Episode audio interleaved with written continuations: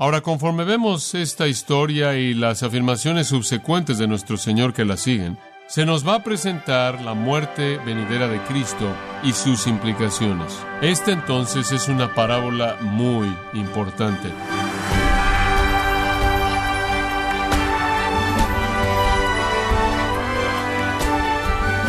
Le damos la bienvenida a esta edición de su programa Gracias a vosotros con el pastor John MacArthur. La Biblia enseña que Jesús era amigo de los pecadores, incluyendo los pobres, los enfermos y los oprimidos. Pero hay otra faceta de Jesús. Como Charles Spurgeon dijo, hablamos de Cristo como manso y humilde en espíritu, y así lo fue. Pero su mansedumbre se equilibró con su coraje y con la audacia con que denunció la hipocresía. Bueno, ¿es usted manso y audaz como Cristo, estimado oyente? ¿Conoce el equilibrio entre la humildad y la valentía? Yo le invito a que lo averigüe hoy en la serie Cómo hablarle a un hereje, cuando el pastor John MacArthur nos lo hace ver en gracia a vosotros. Si es tan amable, abra su Biblia en el capítulo 20 de Lucas, llegamos al versículo 9 y a una parábola profética una parábola profética acerca del asesinato del Hijo de Dios. Si usted ha estado con nosotros en días recientes en nuestro estudio del Evangelio de Lucas, usted está muy consciente del hecho de que ahora hemos entrado en la última vida de la vida de nuestro Señor antes de su muerte. Al llegar a esta sección es miércoles, miércoles de la semana de la pasión. El viernes Él será crucificado, el domingo Él resucitará. Este es el miércoles. Nuestro Señor pasó el miércoles en el área del templo enseñando verdad del reino y predicando el Evangelio, así se nos dice en el capítulo 20, versículo 1. El día antes, el cual fue martes, Él limpió el templo, nos dice en el capítulo 19, versículo 45, entrando en el templo comenzó a echar fuera a todos los que vendían y compraban en él, diciéndoles, escrito está, mi casa es casa de oración, mas vosotros la habéis hecho cueva de ladrones, o una cueva de ladrones. Él había entrado a la ciudad en su entrada triunfal el lunes, él entró al templo al final del lunes, vio lo que estaba pasando, regresó el martes por la mañana, limpió el templo, expulsó a los comerciantes que de manera legítima estaban operando ahí, estaban profanando y blasfemando el nombre de Dios y la casa de Dios. Habiéndolo limpiado, él entonces tomó posesión de él, usándolo como un lugar para su propia enseñanza y predicación. Él también sanó a personas que eran cojas y ciegas, como también enseñaba la verdad del reino y predicaba el Evangelio. No obstante, su acto de expulsar a los profanadores del templo, deteniendo el negocio que se operaba en el templo bajo los auspicios de los principales sacerdotes y los sumos sacerdotes, fue un golpe final, por así decirlo. Fue el ataque final en contra del liderazgo judío, la institución religiosa judía. Lo querían muerto, lo habían querido matar por mucho, mucho tiempo, y más y más estaban volviéndose más hostiles y estaban más ansiosos por terminar con su vida, y esto fue la gota que derramó el vaso. Jesús sabía que así sería, él lo hizo porque era correcto, él sabía que daría lugar a su muerte el viernes, y eso fue por diseño divino, porque él debía morir el viernes, porque ese era el día en el que los corderos de la Pascua eran matados.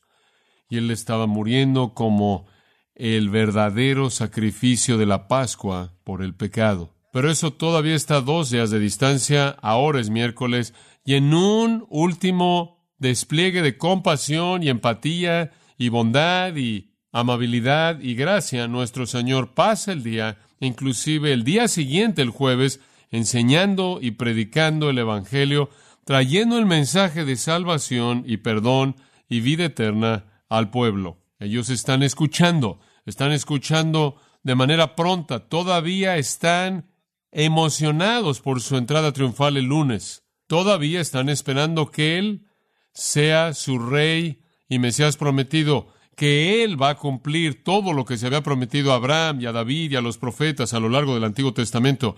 Todavía están esperando que Él sea el libertador que ha sido esperado por mucho tiempo, quien entonces aplaste a sus enemigos y guíe a Israel a esa preeminencia del reino final gloriosa. Y entonces están escuchando, están escuchando con atención profunda. Y los líderes también están escuchando. No se pierden una cosa que él dice. Están ahí en toda multitud a quien él habla. Lo quieren muerto y están buscando los pasos que lleven a eso, aunque no es fácil. El capítulo 19 termina con estas palabras y enseñaba cada día en el templo, pero los principales sacerdotes, los escribas y los principales del pueblo procuraban matarle y no hallaban nada que pudieran hacerle porque todo el pueblo estaba suspenso oyéndole. Tenían miedo, como aprendimos la última vez, de adoptar una postura en contra de él porque él era tan popular, sin embargo estaban desesperados por matarlo, porque él amenazaba su teología, su religión y su imperio financiero.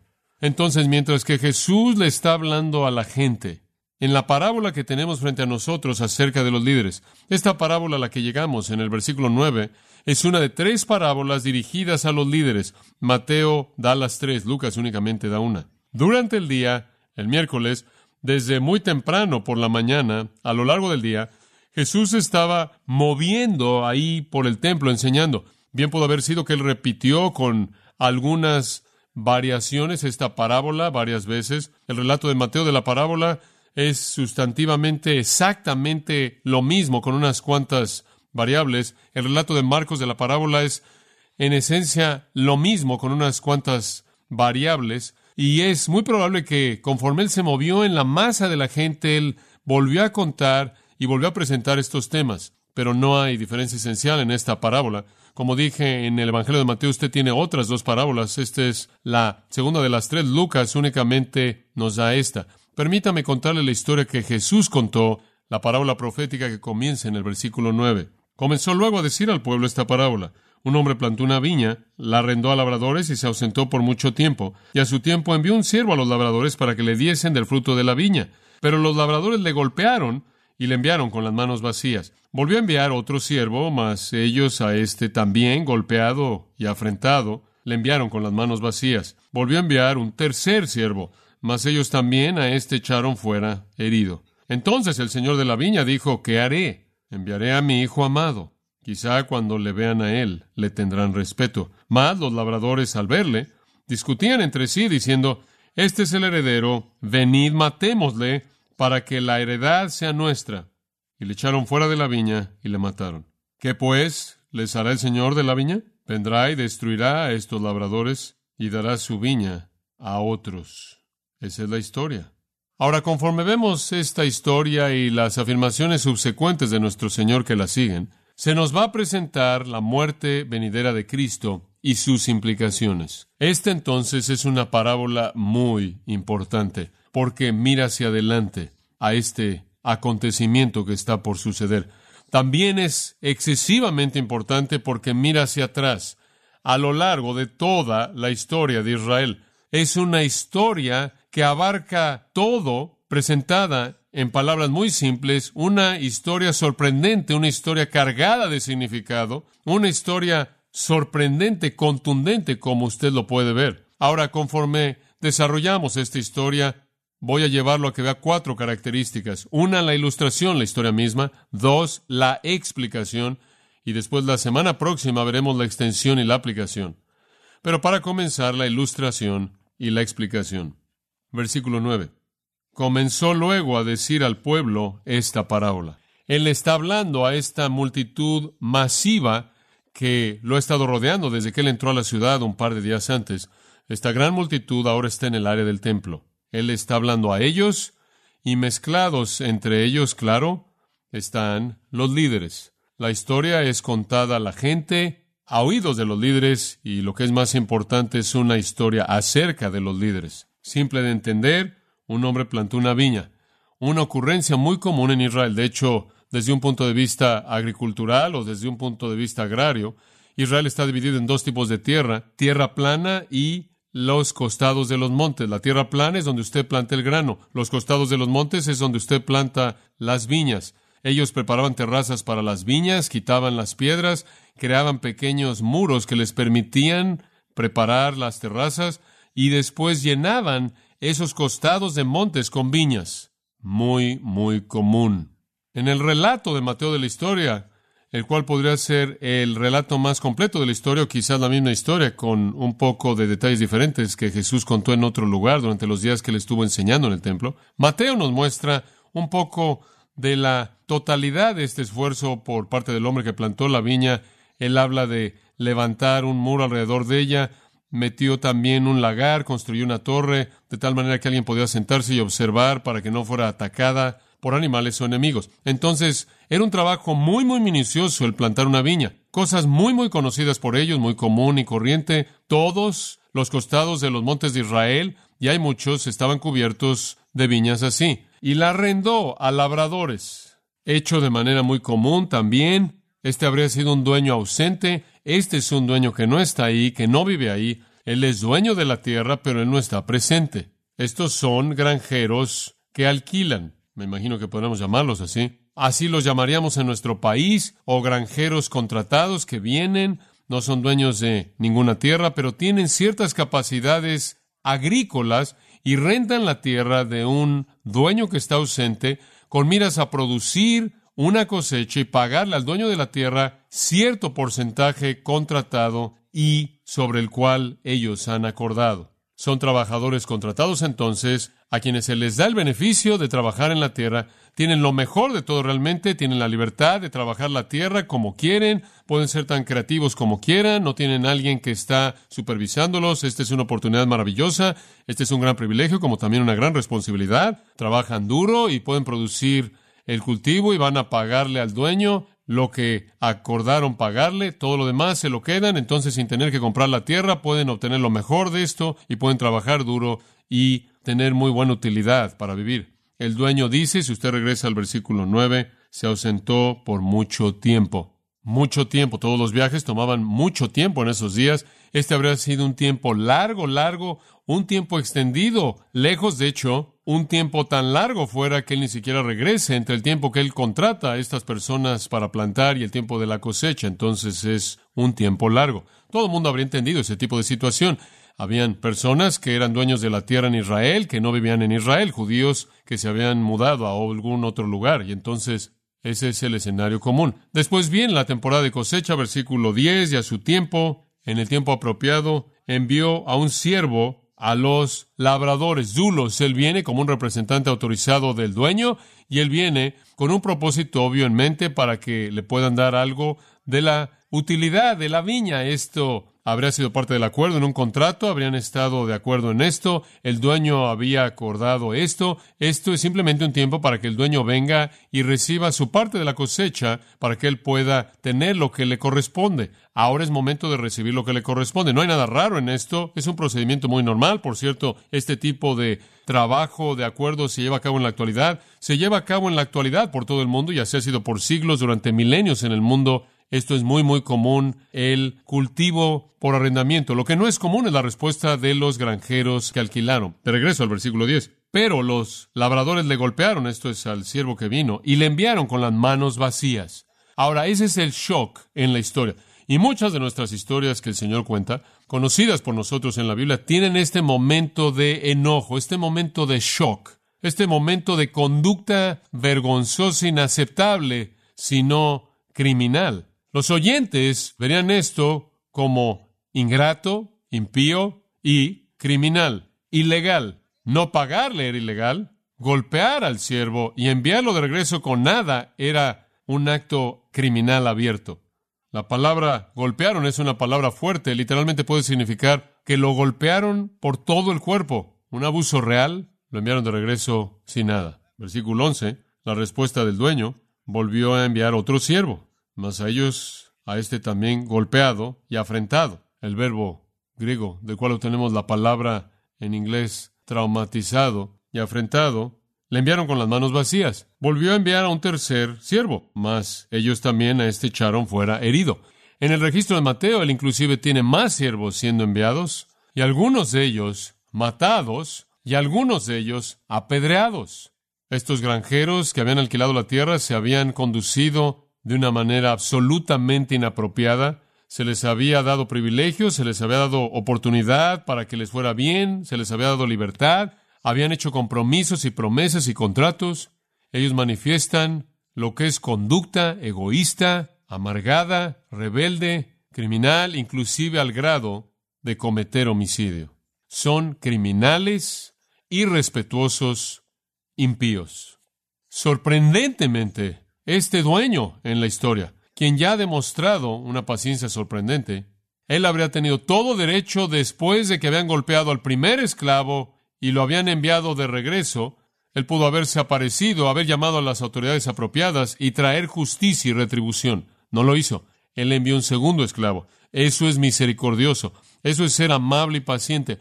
Hicieron lo mismo al segundo esclavo, él envía a un tercero. Le hacen lo mismo a él. Este dueño es extremadamente paciente dándoles oportunidad tras oportunidad tras oportunidad para hacer lo que es correcto, lo que dijeron que harían, lo que acordaron hacer. Y entonces él hace la pregunta en el versículo 13.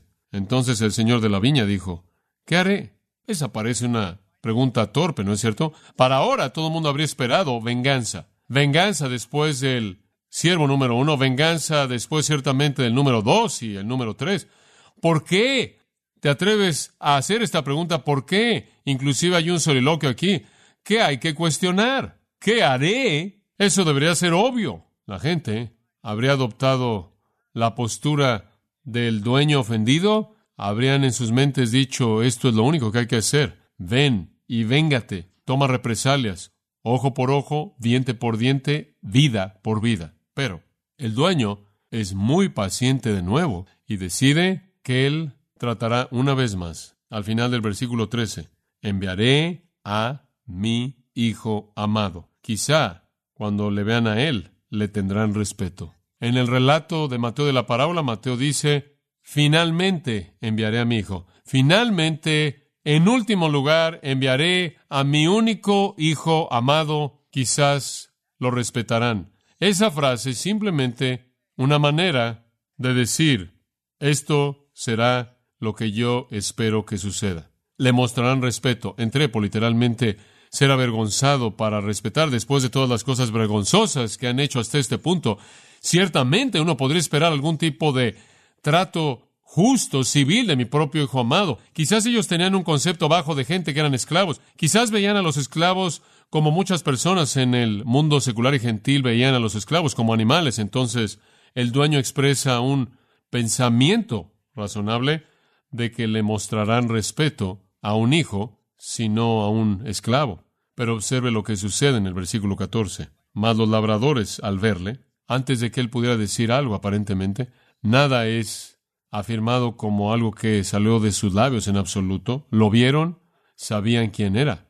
Discutían entre sí, dialogizomai, dialogaron, entraron en una discusión y esto es lo que concluyeron. Este es el heredero, venid, matémosle, para que la heredad sea nuestra. Planeación cuidadosa, conocimiento pleno de quién es él. Los inquilinos premeditan su homicidio para que puedan controlar y poseer todo. No lo quieren metiéndose, no quieren que él se lleve nada de lo que ellos creen ahora que es de ellos. Y la manera de obtener eso es matarlo. Alguien escuchando la historia podría imaginarse que Quizás pensaron que el padre estaba muerto. Esa es la razón por la que el heredero vino, porque él no dijo nada. Lo único que tenían que hacer entonces era matar al hijo y les pertenecer a ellos.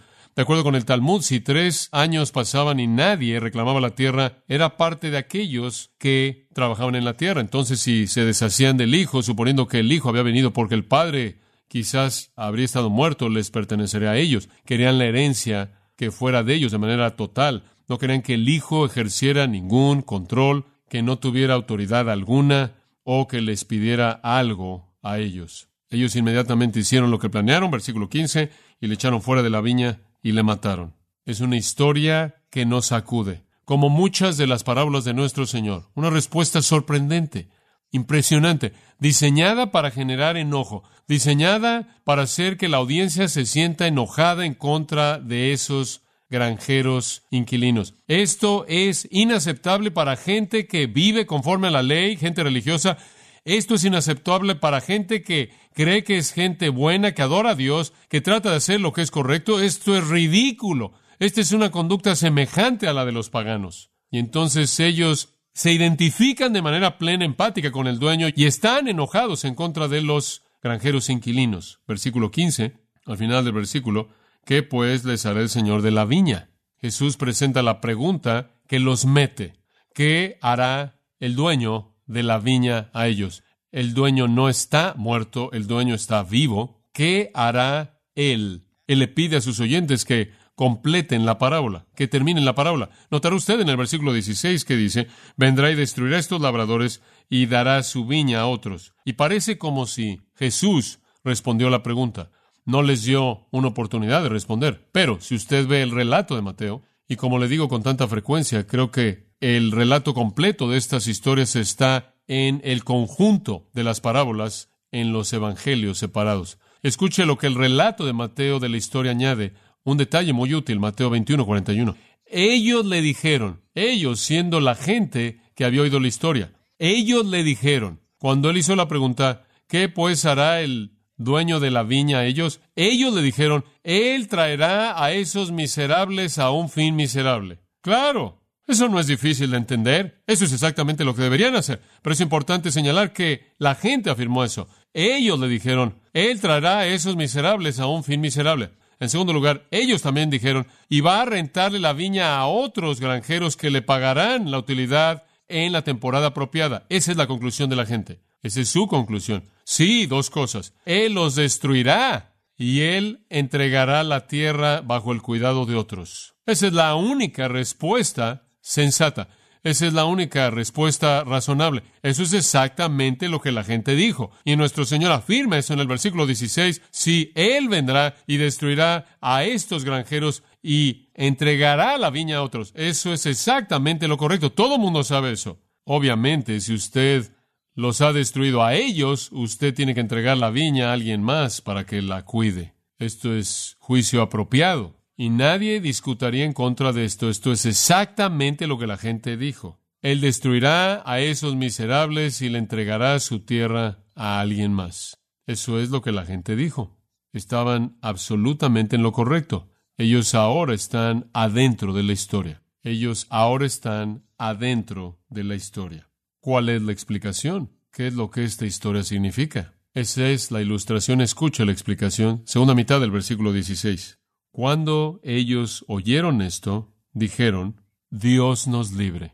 Bueno, esto es extraño. ¿Qué quieres decir? La gente cuando lo oyó dijo que nunca sea así, megenoito en el griego, la negación más fuerte posible en el idioma griego. No, no, no, no puede ser, no puede suceder, nunca, nunca, nunca. Si ellos acaban de decir, Él destruirá a esos granjeros y entregará la viña a alguien más, ¿por qué entonces ellos dirían, no, no, no, no dejes que suceda, eso no puede ser. Le voy a decir por qué. Porque habían llegado a entender el significado. Por favor, observe la oración de nuevo al final del versículo 16.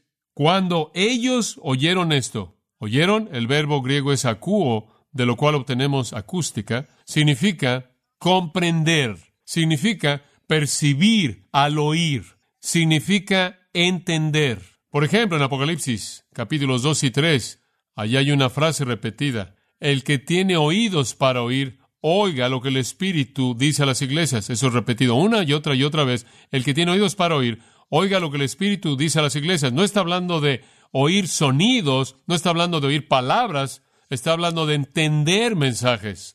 Y esa es la manera en la que acuo es usada a lo largo del Nuevo Testamento.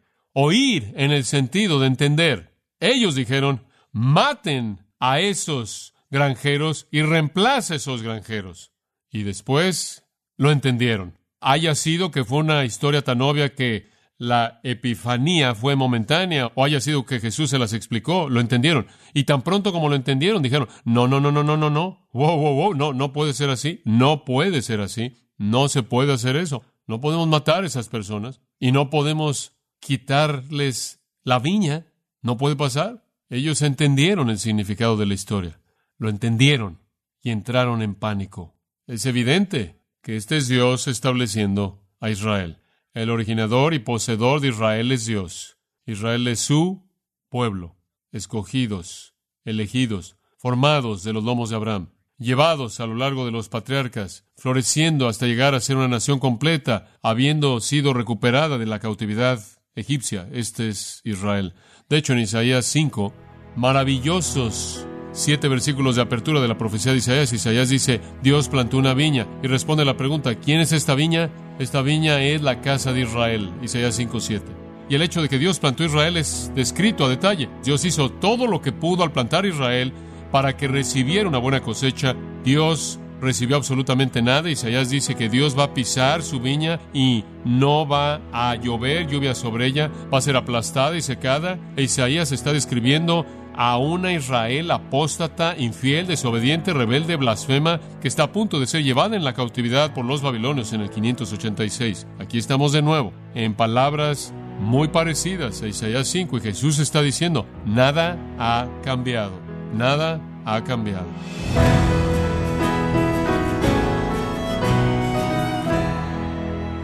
John MacArthur nos enseñó en esta serie las palabras audaces y condenadoras que Jesús tenía para aquellos que distorsionaron el Evangelio y atacaron la verdad bíblica. Esto es parte de la serie titulada Cómo hablarle a un hereje en gracia a vosotros. Estimado oyente, tenemos disponible el nuevo libro titulado De tal manera amó Dios, escrito por John MacArthur. Este libro le ayuda a profundizar su entendimiento en el tema del amor y puede adquirir su copia de tal manera amó Dios en gracia.org o en su librería cristiana más cercana. También quiero recordarle que puede descargar todos los sermones de esta serie Cómo hablarle a un hereje, así como todos aquellos que he escuchado en días, semanas o meses anteriores en gracia.org. Si tiene alguna pregunta o desea conocer más de nuestro ministerio, como son todos los libros del pastor John MacArthur en español, o los sermones en CD, que también usted puede adquirir, escríbanos y por favor mencione la estación de radio por medio de la cual usted nos escucha en gracia a vosotros. Es importante conocer no solo el país y ciudad de donde usted nos escucha, sino también la radio. Para quienes contactan nuestro ministerio por primera vez, pueden solicitar una copia del mensaje de promoción sin costo alguno, un mensaje por oyente únicamente. Si usted vive en los Estados Unidos o Puerto Rico, escríbanos a Gracia Vosotros, P.O. Box 4000, Panorama City, California, 91412. O puede escribirnos a través del siguiente correo electrónico radio arroba Bueno, en nombre de John MacArthur y el personal de este organismo, queremos darle las gracias por su tiempo y sintonía y queremos pedirle que no deje de orar por este ministerio, como también por la estación de radio por la cual usted nos escucha de lunes a viernes. Este es su amigo Miguel Contreras, invitándola a que sintonice nuestra próxima edición para que juntos continuemos desatando la verdad de Dios un versículo a la vez. No se lo pierda, aquí en Gracia a Vosotros.